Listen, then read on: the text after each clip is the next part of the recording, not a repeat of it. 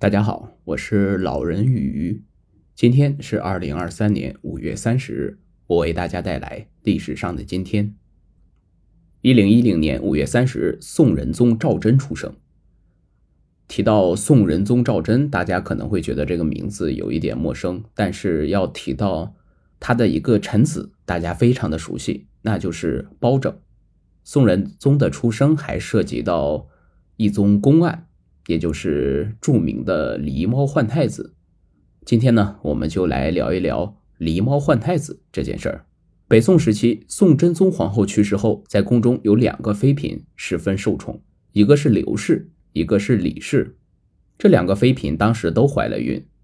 古代讲究母凭子贵，只要谁先生下皇子，这位皇子接下来就有可能成为太子，母亲的地位也会水涨船高。到时候说不定就能直接当上皇后了。正是因为这个原因，刘氏就把李氏当成了敌人。他很担心李氏生了儿子以后断了自己成为皇后的路，因此刘氏决定先下手为强。刘氏先是联合宫中总管郭槐，然后买通了接生婆尤氏。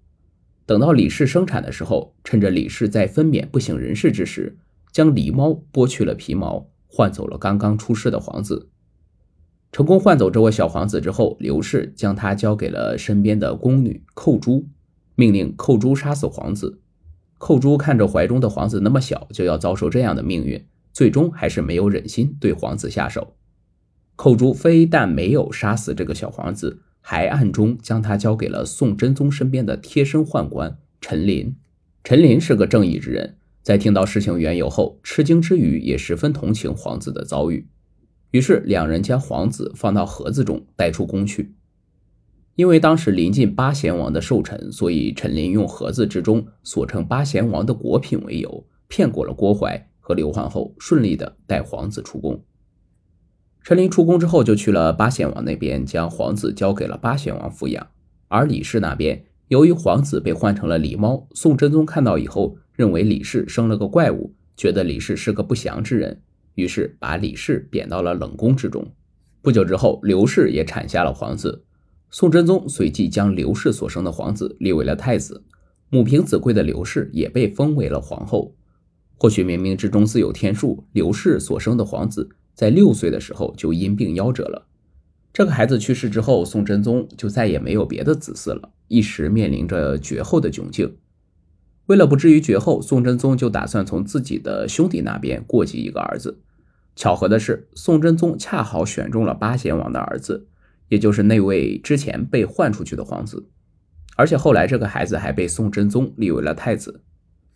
既然被立为了太子，自然就要去宫里认认门在宋真宗的指示下，他的贴身宦官陈琳开始带着这位太子殿下在宫里熟悉环境。两人先是去了刘皇后那边，刘皇后见了这位小皇子之后，发现太子和宋真宗真的是长得非常像，于是就起了疑心。不过在没有真凭实据的情况下，刘皇后也不好多说什么。拜过了刘皇后以后，小太子继续在宫里转悠，很快就转到了冷宫那边。到了冷宫那边之后，陈琳给小太子讲起了当年李娘娘生下妖物的事情。李太子对此倒是十分好奇。于是便坚持进入冷宫去见一见这位李娘娘。照理来说，冷宫是不可能允许外人进入的，更别说是太子了。不过好在陈琳的路子比较野，和看守冷宫的太监关系比较铁，所以就成功带着小太子进入了冷宫。进入了冷宫之后，母子二人相见，虽然彼此都不知道对方的真实身份，但母子天性使然，小太子还是不自觉地流下了眼泪。离开冷宫之后，小太子也就转遍了整个皇宫。照理说该去和皇后刘氏辞行了，不过刘皇后见到太子后，一下就发现了太子的脸上有泪痕。短暂的询问过以后，刘皇后就将小太子的冷宫之行全部知道的一清二楚了。再联系到小太子确实和宋真宗很像，刘皇后就有了一个大胆的猜测：或许当年那个孩子并没有死，而这个小太子正是那个孩子。既然已经起了疑心，刘皇后自然要好好盘查这件事。于是刘皇后就命人将寇珠带来，严加审问。然而，无论刘皇后怎么严加审问，寇珠都咬定自己已经杀了那个孩子。再后来，寇珠为了保守秘密，加上也不愿再承受折磨，于是便直接自尽了。刘皇后见寇珠这条线断了，便决定从冷宫中的李娘娘下手。刘皇后觉得李娘娘的存在始终是个炸药包，说不定什么时候就炸了，于是便请求宋真宗将李娘娘赐死。宋真宗说来也是糊涂，在听信刘皇后的一面之词后，竟然真的下令要赐死李娘娘。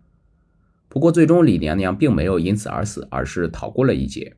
因为当赐死的消息传到冷宫后，李娘娘身边的小太监于忠。替李娘娘殉难，他让李娘娘换上自己的衣服，李娘娘这才得以保全了性命，并且顺利的逃出了宫中。离开皇宫后，李娘娘一路辗转来到了陈州，因为没有生活来源，她只能住在破窑里面以乞讨为生。幸运的是，当时包拯正在陈州放粮，在一次偶然的机会下遇到了李娘娘。李娘娘在与包拯交谈的时候，也提到了自己的事情。包拯听到之后，十分同情她的遭遇，并且还要帮助她伸冤。包拯与李娘娘商议，与李娘娘假意认作母子，然后将她带回了开封。此时，宋真宗已经去世，李娘娘所生的儿子已经成为了当今的皇帝，也就是宋仁宗。之后，包拯趁着进宫向仁宗皇后贺寿的机会，将李娘娘带到了宫中。李娘娘也因此与儿子宋仁宗见面，并且将真相说了出来。包拯后来又巧用计谋，让郭槐说出了实情，这才真相大白。而此时已经成为太后的刘氏，在得知自己的阴谋败露之后，没等皇帝处理，他就先自尽了。在真相大白后，宋仁宗将母亲李氏接回宫中，尊为了太后。包拯因为在此件事情中有功，被宋仁宗封为了宰相。我们上面所讲述的狸猫换太子的故事呢，其实是《三侠五义》中作者所编写出来的。而在真正的历史上呢，仁宗确有认母一事。宋仁宗不是刘皇后所生，而是宫人李氏所生，也就是一个姓李的宫女。仁宗生下后，刘德妃将其收为己子抚养，并成为皇后。赵祯年幼继位，刘德妃就成为皇太后，并垂帘听政。仁宗并不知道自己的生母是李氏，朝中大臣畏惧太后之威，也不敢说。后来仁宗生母李氏。病重时，才被刘太后晋升妃位。李氏病故，刘太后怕仁宗将来知道真相对自己不利，以皇后之礼给予下葬。